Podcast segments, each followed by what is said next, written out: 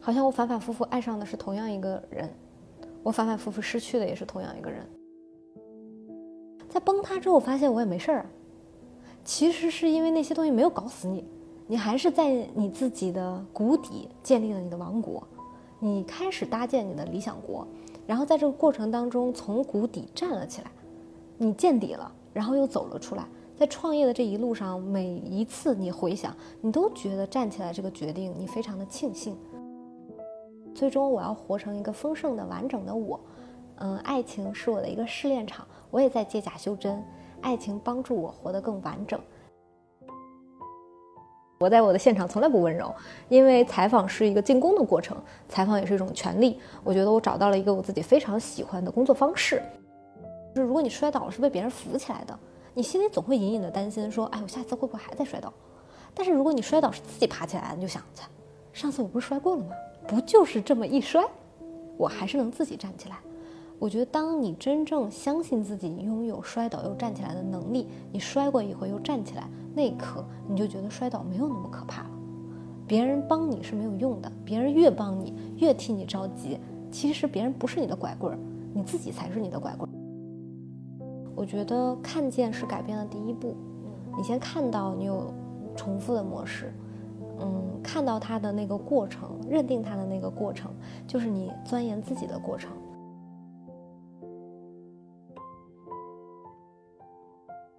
呃，Hello，大家好，我是思思，坐在我对面的是 Frida。那个，我用一个比较强势的方式抢夺了我们的话语权。Frida，你好。大家好，呃，欢迎大家收听《读书吧少女》。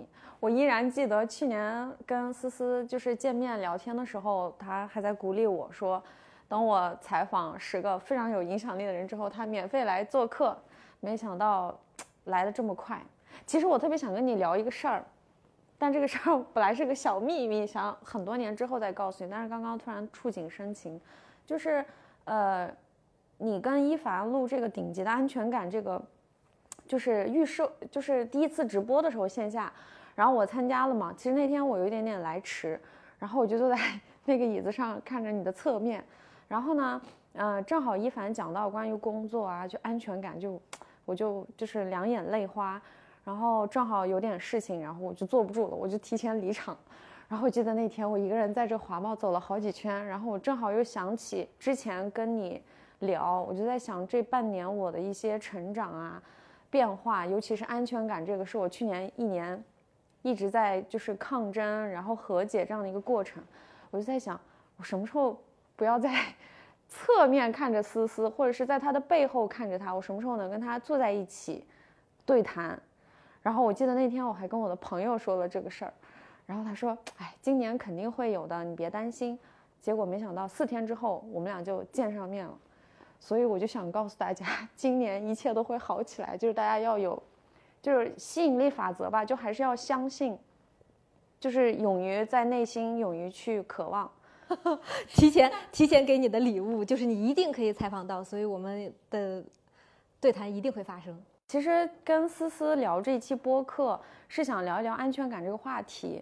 嗯，我从我我包括我那天去线下感受一凡讲的这个顶级的安全感。然后他讲到这些艺术家，呃，这些的时候，我觉得还是挺触动的，因为思思线下的课程都一直很有能量，啊，我之前参加过一次这个关于财务方面的一个对谈的，也是当时就四个小时，我就觉得这个钱有点收的太少了，就我记得当时九十八块钱四个小时，而且全程干货，就是那种憋着尿点然后要听完的那种，我就在想。呃，包括这次的这个课程，我线下听了三天，其实非常有感触。但是我在这个课程开始之前，甚至是看到预告的时候，我其实内心是很多质疑的。所以我就今天想先聊一聊我的这些质疑，就是你为什么想做一个这个顶级的安全感这样的一个课程？因为在我看来，可能你聊一些品牌方面的呀，女性成长或者是 IP 这方面，可能更我把我介绍更详细一点吧。首先，我是一个微博的大 V，对。嗯，可能在微博上有三百多万的关注者，同时呢，我从今年开始也做了更多的线下。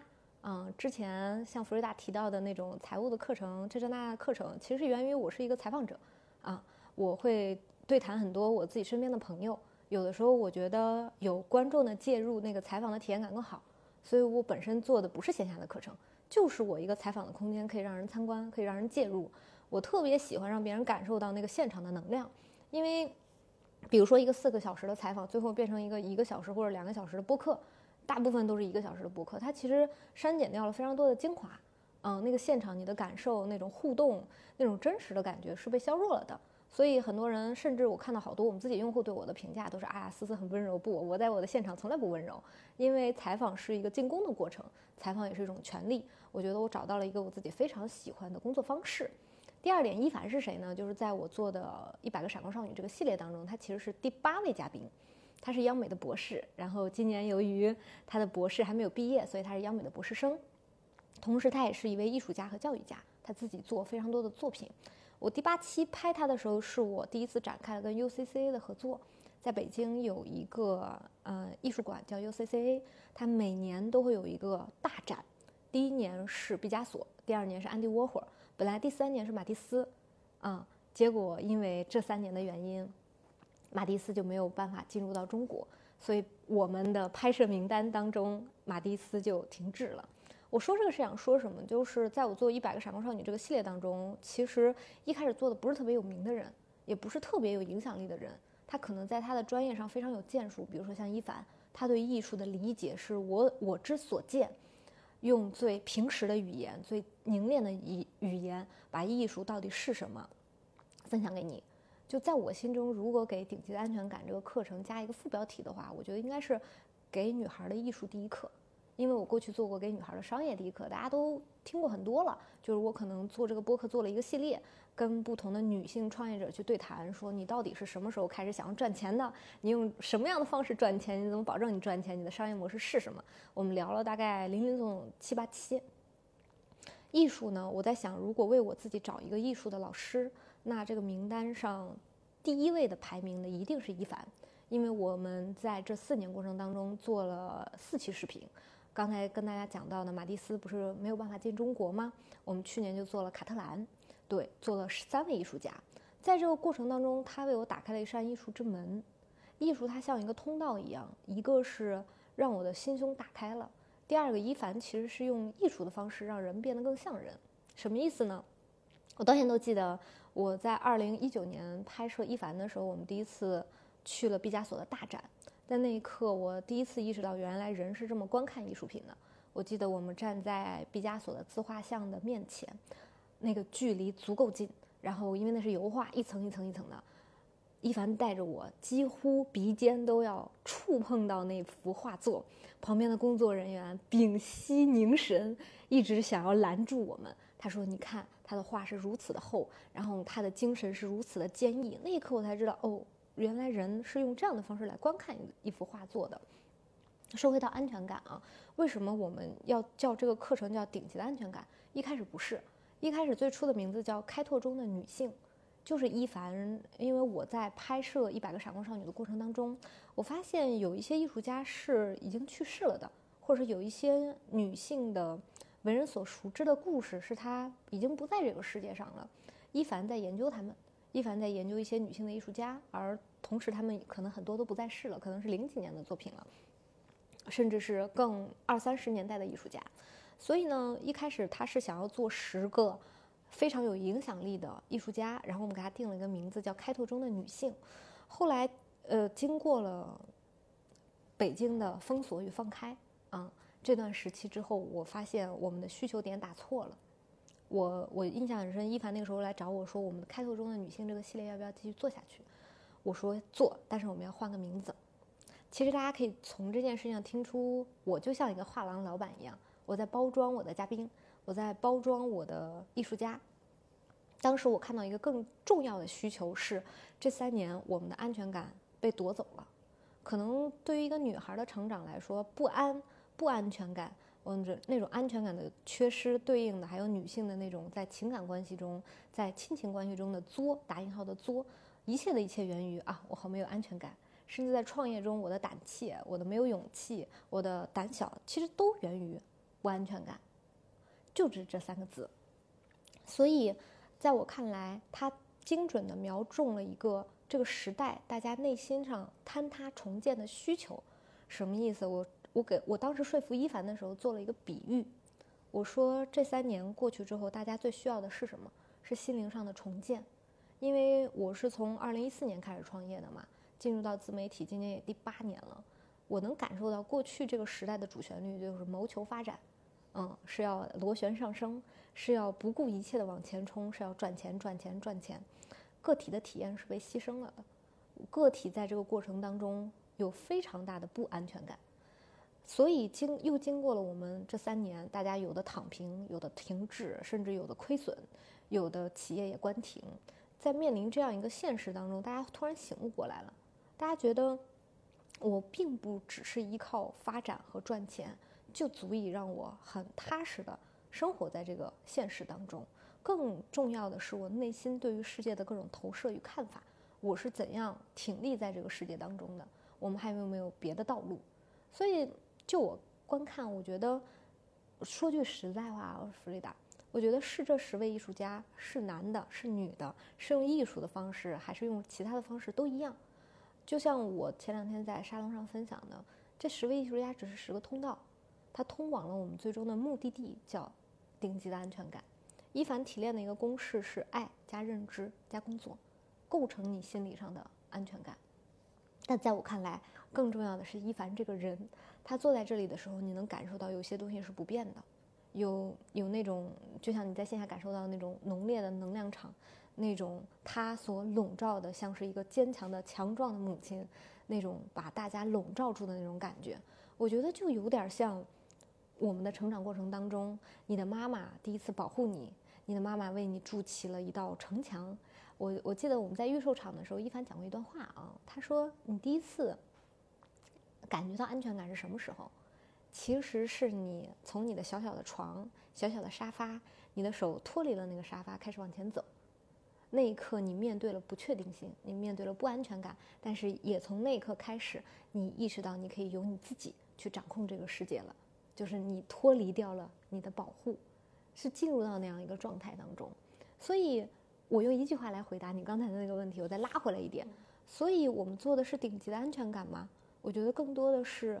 以一凡作为一个参照物，以一凡作为一个打引号的偶像，我们来观察他学习的方式，观察他的工作，观察他的职业，观察他的一言一行，为线下的和线上的这些用户寻找到一个精神的支撑力，让他感受到强者存在。那种强不是绝对意义上的强，比如他赚了多少钱，他拥有多少传世的作品，不是，是一个精神上的强者，长什么样子，而那个场会感染。所有在这个场中的人，让大家去相信一些什么，而相信的力量就是安全感。嗯，就是嗯，我一开始是先听，我一看顶级，然后又是安全感，因为我觉得找到安全感或者树立这个一直是伪命题，就是，呃，可能过去三年确实对每一个个体，或者是甚至是一个国家、一个城市，都是巨大的缺失安全感的这种感觉，但是我觉得。哪怕没有这三年，安全感是每个人一辈子的命题。就是可能你在创业的时候有创业面对的不安全感，那你在感情中或者小的时候原生家庭这那的，当你面临新问题的时候，就这个东西永远是缺的。我觉得就是，所以我在想，为什么要先从艺术家来？我以前对艺术完全没感觉，呃，我觉得艺术离我很远。为什么？第一，我不是一个艺术生。第二个，呃，我也没有通过绘画、音乐或者其他的方式去表达自自我，就没有这种表达方式。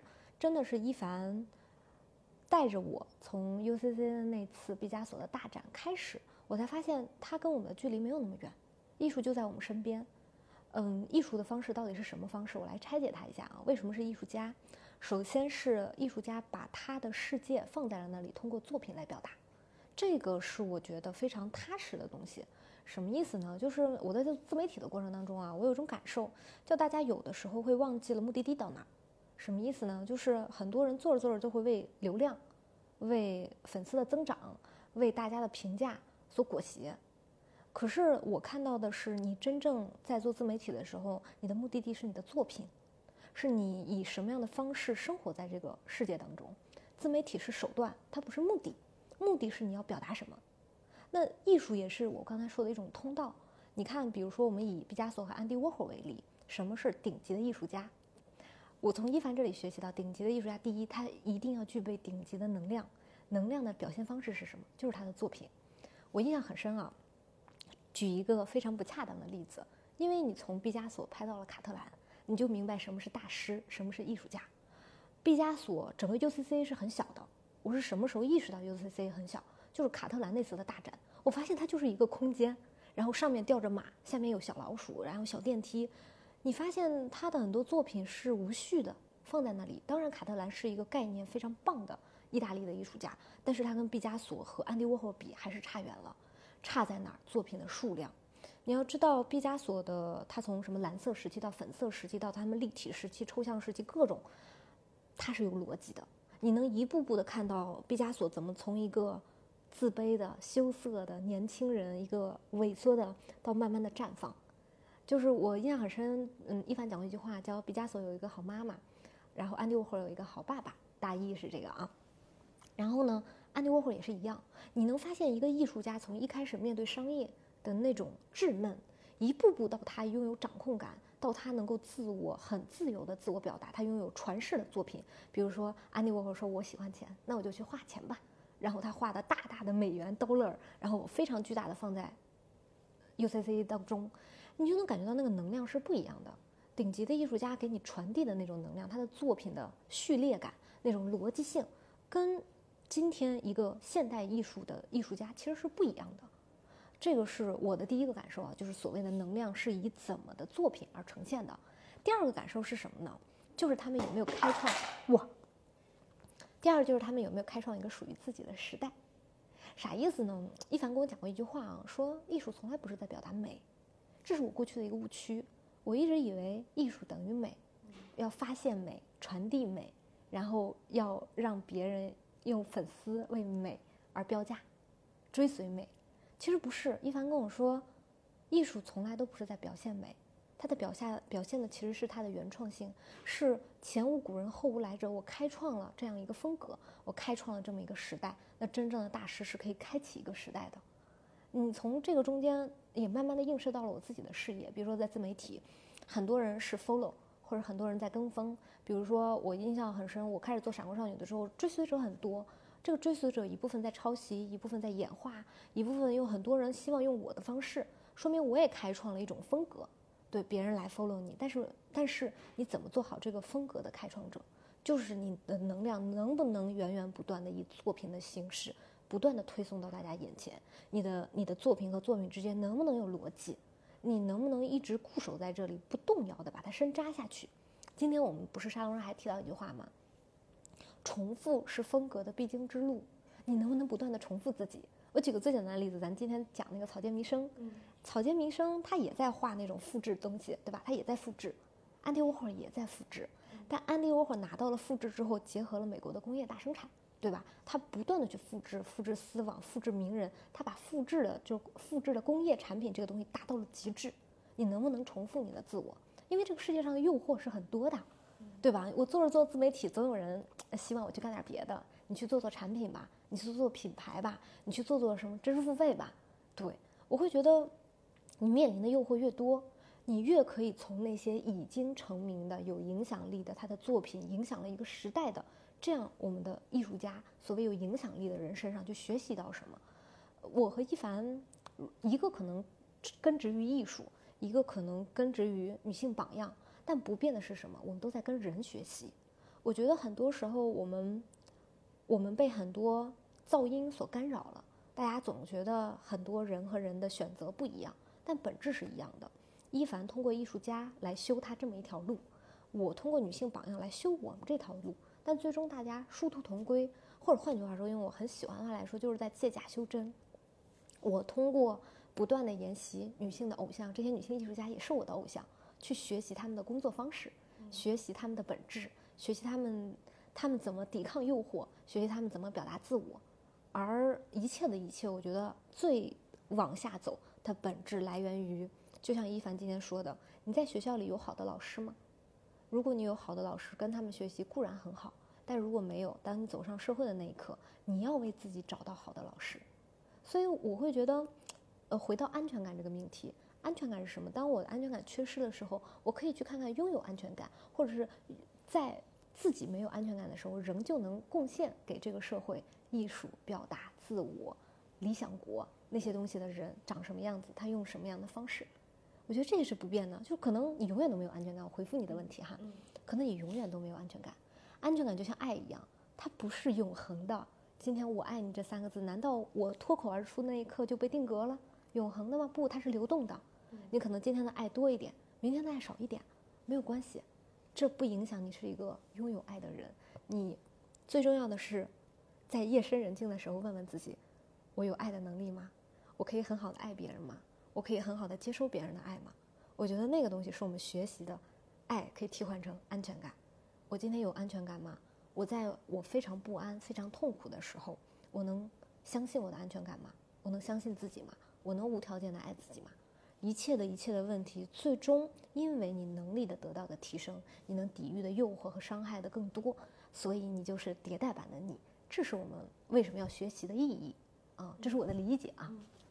嗯，就是我大概理解下来，但是我想问问你，你现在可能就是，呃，怎么说？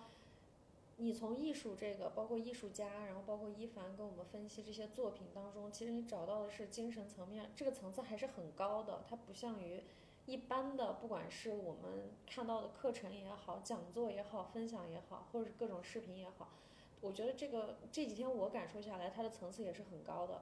可能随着你到像今天第三天，我才感觉越来越明显，越来越觉得哦，确实我能 get 到很多。但是到第一天，我其实还是有点。懵的，嗯，对，包括像我，我我不是一个特别，呃，怎么怎么着，就是我的艺术造诣也不是很高，然后呢，我对电影啊、书本也的了解也不是很多，只是一个小小的爱好。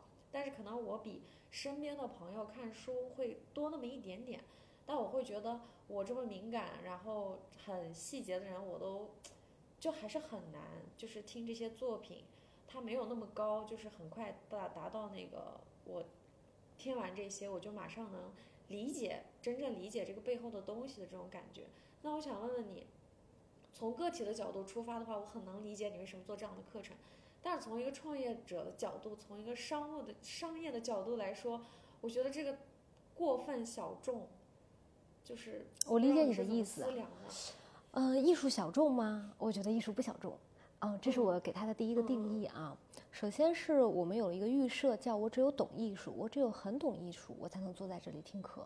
我觉得不是的，我就是一个很好的例子。我一点也不懂艺术，一点也不懂。我既没有学习过艺术，我也没有在成年后以艺术的方式、艺术的眼光来看待很多东西，甚至我们家一幅藏品都没有。我不是一个好的艺术的学习者，在过去。但我同时觉得。艺术和电影一样，它是大众的。很多人就是因为我做纪录片行业嘛，就是有很多人会拿电影行业举例子，然后讲电影这样，电影那样，电影工业是这样的。电影到了实际的观众手中，那个门票不过一百块钱。电影是给大众看的。今天大众说不好，那就是一个没有那么好、没有那么好市场的电影。你要认这个东西，你的观众到底是谁？我们不是在给那些艺术生做课程。我觉得就是给我这样的普通的女孩儿或者普通的人做课程，她来到这里会有她自己的收获。嗯，同时我也要跟今天的听众朋友们介绍一下我们的课程是怎么开始的。首先呢，它是一个本质是一个线下课，线上只是因为我们春节的时间有很多人想听这个课来不了，所以开了线上的直播。这个线下我们有五天的线下在一起的时间，分为了十位艺术家。通过十位女性艺术家来学习他们背后的故事和他们作品的逻辑，啥意思呢？就是伊凡会坐在前面的沙发，然后讲弗里达草间弥生，会讲嗯玛丽，讲很多很多你熟悉或不熟悉的艺术家的生平。他给你介绍一下他的原生家庭是什么样的，他怎么成为他，在成为这个顶级的有影响力的女性艺术家的过程当中，他经历了什么？他的作品是如何演变的？你能看到什么呢？比如说，咱第一天的时候讲弗里达，对吧？讲弗里达的时候，你就看到他如何孕育他的痛苦，他如何利用他的痛苦。可能他一生脊柱就做了三十多场手术，一生都在跟他肉体的痛苦所博弈。但是不影响他利用这种痛苦，从痛苦当中汲取养分，以及描绘他的痛苦。可能艺术离大家是相对远的，痛苦离大家是近的。这三年谁没有痛苦？这三年谁没有因为没有办法更好的工作，没有办法更好的赚钱，要面临人生的生离死别，自己肉体上得病的痛苦，谁不面临痛苦呢？其实我觉得这就是你怎么看待一件事情和学习一件事情，甚至怎么跟一个人学习。本质告诉你是有一种学习方法。我们听一个人的故事，追溯他作品当中的逻辑，全身心的去感受他，然后汲取我们自己的能量。这是第一层痛苦。第二层，我们就拿今天的草间弥生说吧，因为草间弥生是一个大众可能更理解的人，或者更听过的人。过去大家认为草间弥生就是画点点，画南瓜。点点和南瓜，因为他自己视觉上有障碍，精神状态也不是特别的好，所以他一路画南瓜成名了。很多评论家和艺术家也不认可他，觉得你跟 LV 合作，对吧？就是跟奢侈品大牌合作，就是画点点吧，重复。但是你真正坐在这个厂里，你听到一凡说，他小的时候爸爸妈妈吵架，甚至妈妈让草间弥生去监督他的爸爸，说啊，你去帮我偷窥他，监督他，看看他出轨。他在那么一个痛苦的家庭，到他上学，对吧？一个敏感的女性的艺术家上学的时候，在日本的那种痛苦，那种对于上学的时候学院的那种不理解，那种谁就是任何一个柔软的感性的小朋友，谁不想抗拒学校呢？但最后我们头和尾又相连了。我们问一凡说：“那我们想要忘掉城市，对吧？忘掉程序，忘掉学过绘画的所有的那些东西，甚至我们今天就不想到专业的院校去学习，可不可以？可以。如果你足够勇敢，你可以脱离学校这个系统，在社会上寻找自己的老师。因为什么？因为学校它并不是一个竞争很激烈的场合，对不对？很多老师在备课的过程当中用的还是过去的教材，其实他就是把学校里的那个城市。”跟你此刻作为，如果作为一个创作者，作为一个艺术家，你的感性跟现实的社会你要面对的风险，它其实都给你摊开了。你说，你说我们可能不会去画波点，我们也可能不会跟 LV 合作，但我们会不会抗拒学校呢？我们会不会觉得我的老师是个傻逼？我们会不会觉得说，我一辈子重复我想要的东西是可以的吗？我们会有这些疑问。当你的人生迷茫的时候，当你有这些困惑的时候。你去看那些最终获得结果的人，跟有结果的人学，难道你要跟什么人学？跟失败者学习吗？跟失败者学习如何痛苦，如何沉沦，如何把自己的一生坍塌下去？我觉得也不是吧。老师的作用就是像你的脊柱一样，帮你挺起来，让你相信，就有点像心理咨询师吧。我有一次采访简历里的时候问过他，我说心理咨询师这个行业到底是怎么运作的？他说。其实是在你自己内心的那条音轨旁边再架一条音轨，在你每次怀疑自己，在你想要坍塌、想要躺平的时候，告诉你还有别的方式，告诉你有人支持你，有人相信你，有人可以帮你像你捋直你的脊柱一样，一节一节、一节一节，帮你挺挺地站立在这个世界当中。我觉得这是学习的方法。他跟你懂不懂艺术？哇，我的天呐，艺术是什么高深的东西？这么傲慢吗？我从来不觉得艺术、电影、纪录片这些大师、这些人傲慢，因为他们的作品也是在服务用户，服务这个世界上每一个人。他需要观众，他需要有人懂他，需要理解他，需要那些藏家用金钱来供养他。所以我觉得那就是一种供需关系。我没有看到艺术和电影和这些什么所谓的小众行业高高在上，高高在上只是他的运营的手段。对手段和目的不一样，最终他还是要服务大众的，因为那些最终把大众服务的很好，让大众更理解他的艺术家，也成名了，也得到了他想要的东西，甚至没有得到他想要的东西，他也给这个世界一笔宝贵的财富，哎，很棒啊！我觉得这是我在这个课上学到的。我觉得对于可能每一个站在门外的用户，大家的想法就是我需要艺术吗？我这一生需要艺术吗？我觉得甚至可以把“艺术”这两个字抹掉，你就问问自己：你需要好的老师吗？你需要好的榜样吗？你想要更好的创作吗？你想要理解怎么用自己那颗敏感的心在这个地上摩擦，最终一轮一轮的磨练，产出自己的作品吗？你想把自己的那些作品影响力放到最大吗？你想要学会经营自己吗？你想要找到靠谱的另一半吗？甚至我们，对吧？这三天都在讲女女艺术家会跟什么样的男性结合，什么样的男性才是能帮助她一路互相成就的另一半，这些难道不是女孩子在意的话题吗？女孩子在意什么？亲密关系，我的事业，我的认知，我的童年，我的原生家庭，我的感受，你在意的这些问题，在意的这些困惑，在这里都有。我觉得这个是宝贵的，就重要。可能我们包装这个壳子确实有问题啊，我这两天再修正一下，我感觉我包装的这个壳子，似乎让很多人觉得它是高高在上的，但其实不是。嗯因为我三天体验下来，我觉得有挺多的感受的。从同时，我也就是理解了你。你之前说你其实想做的是女性的教育，我当时觉得，我当时觉得就是拍几个纪录片，而且你的纪录片，因为我明白它可能不像播客。我后来听了你很多闪光少女的他们那个视频之外长版的这个音频之后，我渐渐理解了那些逻辑。但是因为视频嘛，它肯定有一些矛盾冲突的点是更更吸引人的。但是我当时看了几期之后就。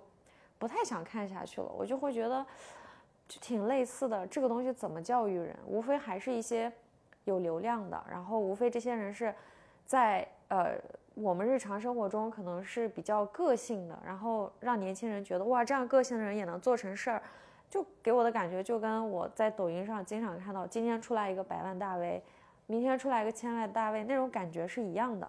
所以当时是有一些质疑的，后来听了这个音频之后。听到了这些人完整的故事，让我觉得啊，就挺好的。但我还是不太会把这个跟做女性教育这个放在一起。直到后来你开始做这个商业第一课，然后包括现在在做艺术，我真正感觉你在做一个就是很了不起的事情。嗯，而且像而且像艺术这种普通人听起来就是离我生活很遥远。其实我也经常去七九八看展，但感觉都是要么朋友约，实在没地儿去了，大家都觉得。我要去探店，要去让朋友圈或者我的生活看起来丰富一点。但我每次看展也有那个感受，就是拍个照，或者是你很想读懂那个画儿，但是你只能看到这个画儿旁边的作者的介绍和这个画儿两三句描述，然后底下可能标个很夸张的价格就没有了。所以我就觉得，呃，这几天给我的感触还是挺大的。做女性教育好像是我第一年的想法。嗯嗯。第一年的时候，总是觉得要找一些足够有力量，然后故事足够跌宕，嗯，经历足够传奇的人来站到台前。然后做教育呢，是我今天想来，我写下这句话，或者是拥有这个理念，核心就是我想给我自己找老师。其实是我想在成年之后，甚至把它做成一个我创业的工具。什么意思呢？就是我想要永远跟那些我欣赏的人对话。我想从那些我欣赏的、喜欢的人身上汲取能量和支持。我想了解他们每个人不同的行业的底层的运作规律到底是什么。我想向那些牛逼的女商人身上学习，他们到底是怎么造富的啊？因为我想学，我又需要采访这样一个形式，让他跟我讲真话。什么意思？如果今天我没有一期节目，我没有今天的流量。我站到那些牛逼的女性旁边，他们会对我讲真话吗？他们是跟我吃个饭聊这些，还是只是浮萍潦草的说没有没有哪里哪里？很多很多种可能。但今天那么多人做商业的人物的采访，闪光少女仍旧占据一席之地。对，说明我做对了一些什么？做对了一些什么呢？是我从来不在心里预设，嗯，他应该是什么样子的，而是去感受。我碰到这个嘉宾。他身上哪一点最吸引我？我像顺着一条绳索一样不断的探井，有点像在人心里探险，一步一步。一开始还有绳子，就像采访提纲，一开始你有一个绳子，顺着那个绳子往下走，往下走。后来这个技能熟能生巧了之后，你就可以完全的大胆的，然后在他的行业当中游走。比如说我们拍过法医，拍过反家暴律师，马上要播了，然后甚至拍过导演。你知道，就比如说我们最新一期是李少红导演嘛，嗯，像这种有名有流量的人，他不会跟你说很新的东西，他每天都在接受采访，对你的挑战就是一个每天接受采访、活在聚光灯下的人怎么跟你讲真话，素人就是他怎么在你打开摄像机的一瞬间愿意对你讲真话，嗯，但同时因为这个节目，我活得很爽，它成为了一种我的生活方式。回到我们刚才那个命命题，自媒体的本质到底是什么？就是我喜欢这种生活方式，我非常喜欢。我希望每一个坐在我这张沙发上的人跟我讲真话。那闪光少女只是工具，她今天叫闪光少女、闪光少男，什么闪光青年无所谓，whatever。他让我拥有一种对话的权利，把我旁边的这个人的知识，他过去十几年、二十几年的经历，浓缩成一期视频、一期音频，甚至一篇逐字稿，然后流通到我的渠道当中，可能是什么抖音、B 站、微博、小宇宙，无所谓。我觉得我喜欢这种生活方式，它就是我我工作了那么多年，我算来今年工作十几年了啊，我找到的唯一一个可以为我自己打工。同时让我赚得现世的回报，现世的回报的意思是我们创业还挺成功的，就是好多人抄我这个模式也没抄走，很多人也不明白说啊你做的这个效率如此之低啊，像我们投资人说，我投资人就说在赛在战略和战术同时选错，战场也同时选错的同时还能杀出重围，我觉得你真有两把刷子，就是做纪录片，尤其是采访式纪录片，在过去人们的观念当中就是不赚钱的，做纪录片就跟疼就跟穷画上了等号。然后拍这种女性的访谈，又跟用户之间有巨大的隔阂。就是你拍的访谈，我为什么要看？嗯，然后怎么可能你做二十分钟甚至一个小时的内容，在今天短视频这种流媒体的语境当中，你怎么可能活着？就是无数的问题。但我们趟出来这条路，让人别让别人觉得我操这样也行。但别人真正开始尝试的时候，又发现不行。为什么不行？因为没有触及到内容的本质。就还是那句话。我对这个人产生的极大的兴趣，在把它变成产品的这个过程当中，你是把你放在观众席，还是把自己放在制作戏、制作人的那一席，非常重要。我在每一次有选择的时候，我都会把我放在观众席。我知道很多人在随意跳转几期或者开一开始的时候会觉得，嗯，差别也不大，嗯，或者是嗯，感觉都差不多嘛。但是呢，在那个现场，我就学习到了很多东西。我举个最简单的例子，比如说李少红老师吧。李少红她是一个导演，她是一个第五代女性导演。我当时在拍她的时候，我更多学习的是那样一个人，他怎么控制他的现场。什么是真正的导演？导演就是功夫在事前，功夫在身外。他做了一切万全的准备，只是为了那个现场尽量少的出乱子。然后他是如何控制他的情绪的？他是如何挑选专业的伙伴的？呃，这么说吧，李少红导演用的剪辑师可能跟了他二十年了。就这一点，可能在那个现场你学习到了，就会让你的实际的创业过程当中悟到很多东西。那个可能是在整个采访当中你看到、你感受到，他不会告诉你的。然后李少红导演教会了我什么呢？就是人得有作品。很多人就问他说啊，你作为一个女性导演，怎么怎么怎么怎么样？女性视角怎么怎么怎么样？很多人也爱看这些东西，但我觉得不重要。重要的就是李少红之所以成为李少红，她今年六十快六十五岁了。她还能源源不断的在一线大荧幕上创作，你近距离的接受他、接触他、感受他，至少给你塑造了一个信念，叫如果有一天我成为电影导演，好像也不是什么不可能的事情。你拍摄他，有的时候只是告诉你的用户，如果你想选择这么一条路，你去干是有可能的，因为他也可以。很多时候，我觉得成为别人的偶像，我们打引号的偶像啊，或者是成为别人的偶像，成为别人的 KOL，成为别人的 KOC，你到底在展示什么？你展示是一种信念感和可能性。我可能我给很多用户展示的可能性的是，当你今天想成为一个自媒体的创作者，你也可以能展示到这一点，我觉得就够了。至于方法论、价值观、世界观那些东西，都是他自己收到的，他接收到了什么就是什么。嗯。那个是我不能控制的，也不想要去控制的。但如果一个人他通过他自己的方式，在这样的商业竞争中活下来了，一定是他做对了什么。至于他到底做对了什么，是你可以去猜测、理解、观察、拆解的。呃，我知道闪光少女有个 slogan，其中我特别喜欢的一句话就是，呃，用专业立命，用专业安身立命。安身立命，对。包括这些闪光少女，其实我们过去看人物。可能很多人觉得这些人物已经很出名了，所以更愿意去关注八卦的部分，就是他们人生跌宕起伏的故事。但是我会在这一系列闪光少女当中看到更多的是他们的不同的职业性，所以我觉得，就这一点其实挺不一样的，就是跟很多我看过的这种人物方面的这个比起来，然后。我其实想问问我们，就是这一期顶级的安全感不是分为爱、认知和工作嘛？那我想问问你在这三个部分安全感缺失最严重的时候，或者是我觉得啊，我是这么理解用户和理解我自己的。你是什么时候感觉到你自己非常没有安全感呢？我觉得是在亲密关系当中，可能对方和这个世界和你的家人给你的反馈就是你咋这么作呢？你怎么不断的折腾，希望引起别人的注意力呢？你怎么没有办法 hold 住一段感情呢？我觉得第一层反馈一定是在亲密关系当中的，第二层反馈往往来自于一个女孩的自信。为什么你不敢向前一步呢？为什么你每次在有选择的时候都想往后撤退呢？你为什么不敢纵身一跃呢？甚至在我们做企业做决策的时候，为什么你不敢 all in 呢？为什么你不敢放手一搏呢？对，很多次你感受到了自己内心的胆怯的时候，就是你触摸你不安全感的时候。嗯，怎么办呢？我经常在做自媒体的过程当中，收到最高频的一个问题，其实就是我该怎么拥有自信？我怎么像你一样自信？嗯，这个问题有很多种变种，就是我怎么像你一样有能量？我怎么像你一样超级待超长待机？大家问的本质就是一个问题：我怎么获得确定性？怎么获得我人生的安全感？那在做整个这个课程的过程当中，我看到了一件事情。你看，我拍了那么多人物的系列啊，只有一凡是没有讲自己的。你会发现，一凡永远讲的是别人，他讲的是艺术家，但是他是谁？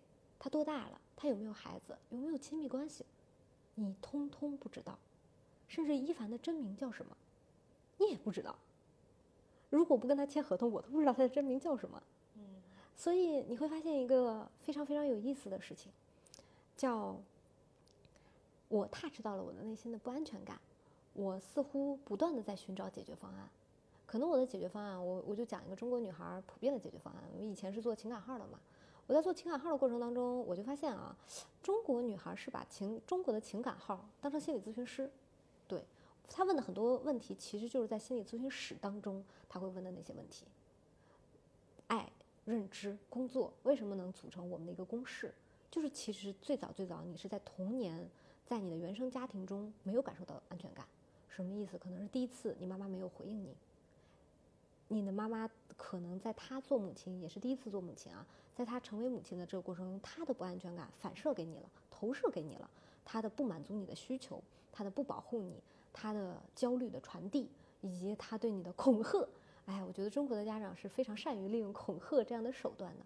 他让小小的你的那个不安全感的种子在心里萌芽了，一直到你长大，当你选择工作、选择城市，嗯，选择你安身立命的本事的时候，你的胆怯其实都是源于你童年的这种投射，甚至投射在了亲密关系当中。那一般人通过什么方式来填补自己的安全感呢？赚钱。对不对？我以为我拥有了更多钱，我就能拥有安全感。我以为当我拥有了社会地位，拥有了别人的尊重和认可，我就拥有了安全感。但这件事其实是个悖论呐。那如果按这样来说的话，中国的企业家就应该是这个世界上最有安全感的人。但是是这样吗？他们的情绪会不会有反复？男性的企业家和女性的企业家会不会做错误的决策？他们会不会一遍遍回想起自己的童年，在自己的伴侣怀里嚎啕大哭？他们会不会拥有一段糟糕的亲密关系？会的。所以钱、地位也不决定安全感，其实是你内心的像一个黑洞一样的东西，你用什么方式填满它？你怎么观察这个黑洞？我觉得套用到我自己呃身上来说啊，我自己在青春期，包括在我非常年轻的时候。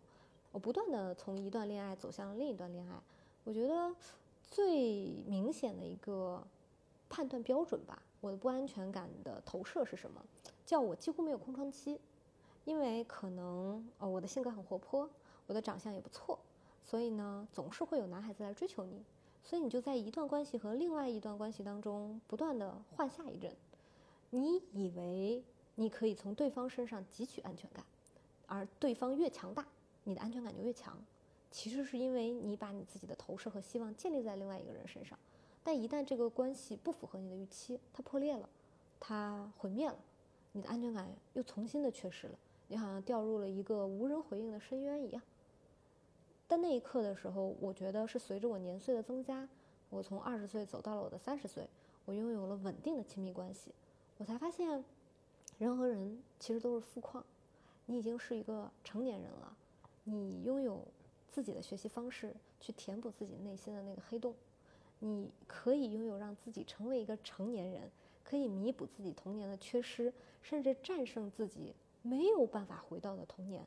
因为我们自己在纪录片行业嘛，我们看到非常多的导演，他的创作母题就是他的童年，就是他的创作母题就是他失去的那些东西，一次一次的轮回。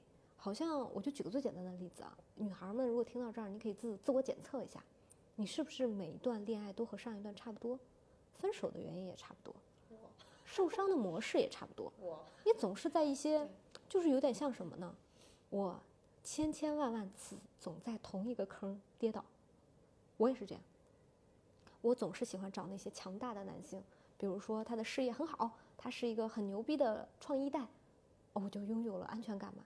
完全不是，创一代往往需要你提供安全感给他，你们俩就变成了饥饿的一对小孩儿，互相向对方倾诉和哭泣，说求求你吧，给我更多的安全感吧，完全没有用。当我到了三十岁之后，我才发现，因为我的事业，就是刚刚跟你说的，我的认知和我的工作，反向的填补了我的爱。什么意思呢？当我的事业开始稳固，我的关系也开始稳固。举个例子，我现在的这个创业公司的呃合作伙伴，或者是我的创始人，或者我的合伙人，是我小时候的朋友，是我的发小。你会觉得有很多那种给予你安全感的模式和关系在支撑你，它就像在你内心里建立一个非常稳固的三角，稳稳不动摇。我的工作给了我正反馈，很多人喜欢我，很多人跟我说了鼓励的话，我的作品可以一期一期的拍下去，有人追更。那认知是什么呢？认知就是我通过不断的采访，打开了一个一个更大的世界。我发现小时候的我执迷对错，执迷你好还是我好啊？执迷你是不是欠我的？执迷于委屈感，执迷于我是受害者。但当我在事业上获得了回报，我的认知也通过我自己的采访的这样的工作不断的打开。我发现世界是很大的，我也是很大的。我的这个大在于，我就是我，我是特别的我。我是有能量的我，我也可以把我身上多余的能量分给其他人，多余的爱、光、热分享给其他人。当你能够分享的时候，你觉得哇，我是强大的了，我不再是一个嗷嗷待哺的小孩儿。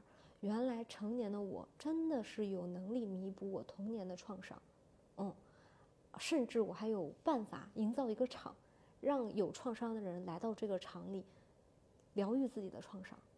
我觉得，抽象来说。就是你在治愈自己的过程当中，不小心突然把别人也治愈了，你才发现啊，原来这样是可以的。最终，你的认知和你的工作形成的这种，我们对于嗯安全感的智慧吧，我们可以这么理解。你形成的这种安全感，反向的填补了你的爱，你有能力爱别人了，你也有能力分辨谁是值得你爱的人，然后你的关系就进入到了一个正循环。你发现我不再在这个坑跌倒了，我看到这个坑的时候，我也没有那么大的恐惧了。它就是一个坑，别人摔过来，你甚至还可以告诉别人没事儿，这个坑其实挺浅的。不信你可以站起来，发现水直到你的脚踝，这种感觉是非常美妙的。嗯，我我 我 我看到你沉浸了，对，就是那个就是想起了我的抓马，呃，想起了那个抓马一样。我在这个沙发上，有一些用户会跟我做个人咨询嘛，他们也会说。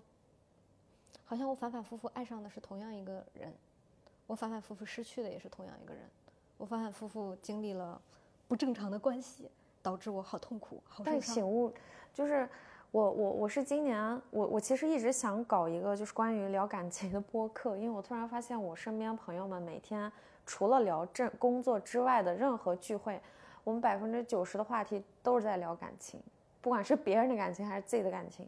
所以，我之前是一直想开一个这样的播客聊一聊嘛，但一直没有下定决心。我真正有了那个冲动，当天录完就发了。那天是因为我突然意识到，我自己在前一段就正好因为这个感情不太顺利嘛，我突然意识到，哦，这个原来跟过去的模式一样。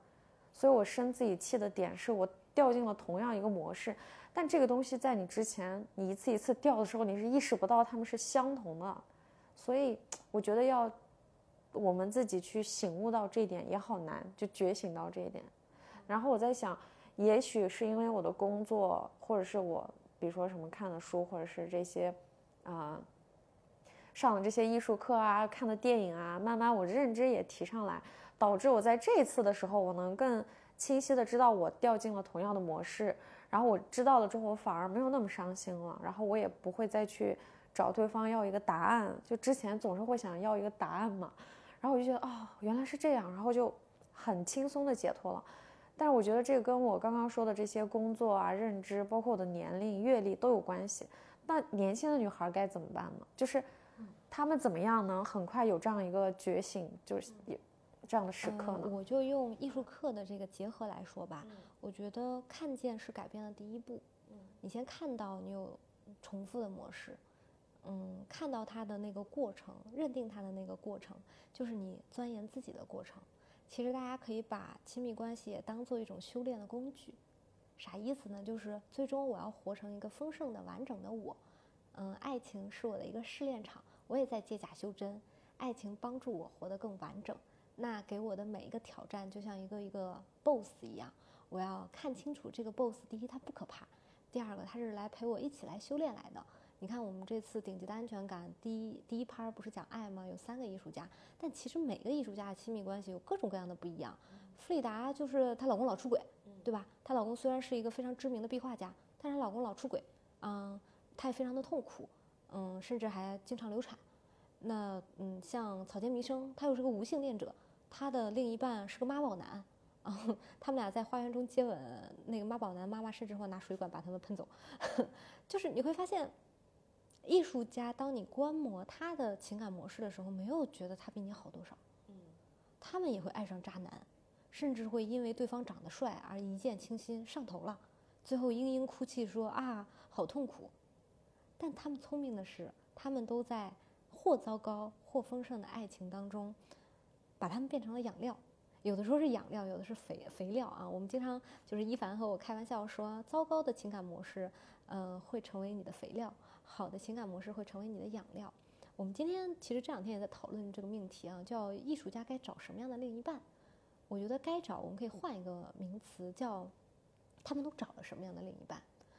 嗯，从我们研究的这十位女性艺术家来看啊，凡是因为对方长得很帅上头了。对方非常会提供情绪价值，上头了，往往呢会收获心碎，但没有关系，心碎和痛苦也是艺术家创作和表达的源泉。就是算来算去，按我们刚才的话说，你也成就了自我，那段痛苦的经历变成了小作文儿，嗯，在自媒体上为你收获了流量，也行吧。对，关键是你你会不会 follow 这个痛苦一直持续下去？你怎么描绘它？我印象很深的是，弗里达画出了痛苦，他看见痛苦，表达痛苦，画出痛苦，最后他痛苦的作品为他加码了，成为了他的传世名作。那我们再看看其他的，比如说中间的像奥奥基福，奥基福和玛丽，他们很有特点的就是他们的另一半都是老男人。什么是老男人呢？就是我并不贪图他们的美貌和他们的情绪价值。但是他成就了我，他欣赏我，他完全的认可我，甚至他们是那个时代鼎鼎有名的人，他们运作我。你会发现，好像是在现代的一种语境当中，它变成了一种我依靠男人。我觉得不是。什么是真正的独立女性？我们要谈到独立女性了。独立女性在我的定义当中，就是能够团结一切可团结的力量，成就我。啥意思？你的另一半，你的伴侣。如果他有运营的才能、经营的才能，他运作你，他让你的作品发光发热，他让你被更多人知道了，他让你的作品的身价更高，他也是在互相成就。因为不是所有的艺术家都像草间弥生，能量很大，很社牛。有的艺术家他就是喜欢缩在自己小小的角落里。但如果我们平等的看待这件事情，酒香也怕巷子深。在这样一个时代，没有营销，你的作品。能够在第一时间被认认认出来吗？你的才华会第一时间被辨认出来吗？不一定的。那好的伴侣鼓励你，他可能是本身自己专业性非常强，然后很具有能量，他不断的告诉你不用模仿别人，你就是你。他不断的让你活出自我，也有可能让你的身价暴涨，让你从另外一个角度摆脱了俗世的一些牵绊，完全的沉浸在艺术作品的创作当中。这样也是很好的伴侣啊，所以渣男可能是很好的伴侣，老男人打引号的啊，也是很好的伴侣。取决于什么？我觉得那些艺术家可能也不是那么懂经营亲密关系吧，他们也没有跟什么情感大 V 学过，也没有线下上过什么情感班儿，他们就是遇到了什么就是什么，他们在爱中犯错，但是他们也在爱中勇敢。那些错误变成了他的脚下的一块一块基石，一直帮助他走到了自我的殿堂。最后可能在他们晚年的时候，啊，当然也有一些艺术家，我自己的观察啊，是嫁给了或者是跟身边人，男保姆、男司机啊，跟他身边的人做结合，可能就是照顾了他的生活。我觉得，尤其是女性。千万不要觉得独立就是谁也不依靠，我不依靠我的全身原生家庭，不依靠我的另一半，我就要孤零零的活在这个世界上，以证明我的强大。我的天哪！今天你创业，怎么可以不依靠你的同事？怎么可以不依靠你的合伙人？把他当做支撑你向上的力量？我觉得这样一个角度更容易成就自我。嗯，我觉得这也是一种勇气啊，可以依赖别人，也是一种勇气。嗯，我们当然这个话题扯得有点远，我们再扯回到感情哈。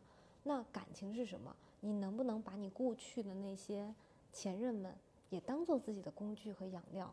你从他们身上学习也可以，你从他们身上避险也可以，你从他们身上看见、辨识那个自我也可以。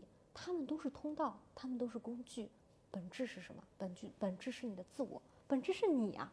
我觉得这个一定不要本末倒置，有的人可能在自己的路上走着走着就 follow 别人了，你的花路走着走着就走偏了。我觉得这是女孩一定要警惕的事情。你走在自我的道路上，别人是来成就你的，嗯，不管是用痛苦的方式、激烈的方式，还是柔和的方式、温柔的方式、智慧的方式，他们都是来成就你的。你是哪一刻意识到这个的呢？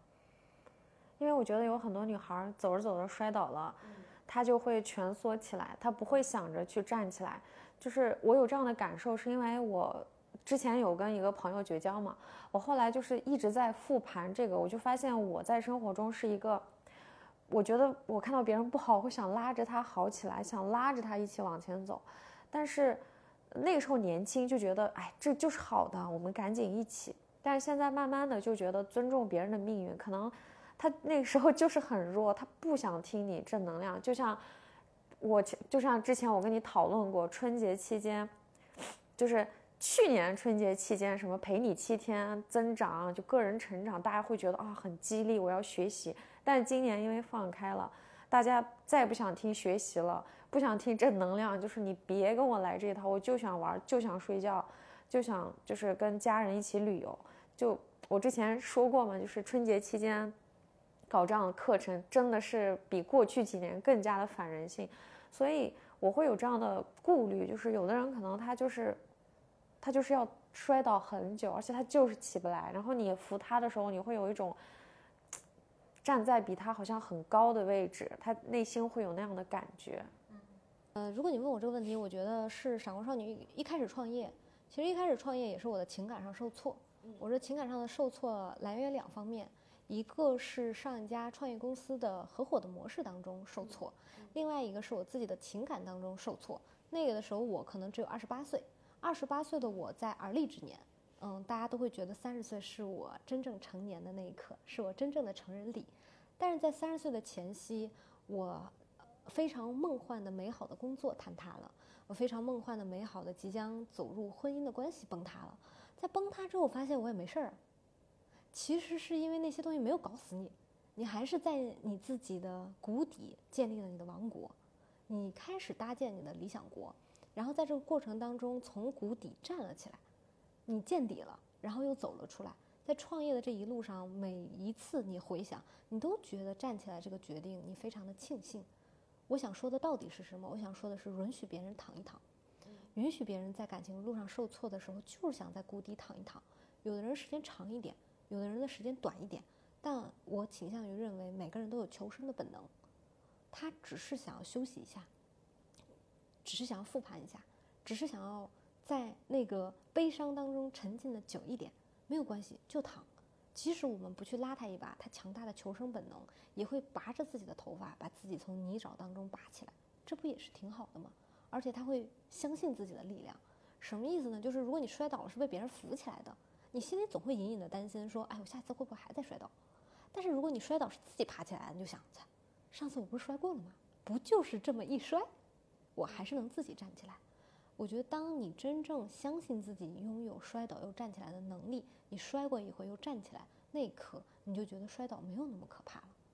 别人帮你是没有用的，别人越帮你越替你着急，其实别人不是你的拐棍儿，你自己才是你的拐棍儿。嗯，所以我想说的是，如果年轻女孩听到听到这里，其实你可以理解说，我们把恐惧想象的过于恐惧了，就像草间弥生一开始。他的嗯神呃神经导致他的视网膜有问题的时候，他看全世界都是点点。那个时候他画的那些花草种子都特别的狰狞，但他把它表达出来的时候，才会发现虽然狰狞，但也没有真的伤害到我。他们虽然很可怕，也没有伤害到我。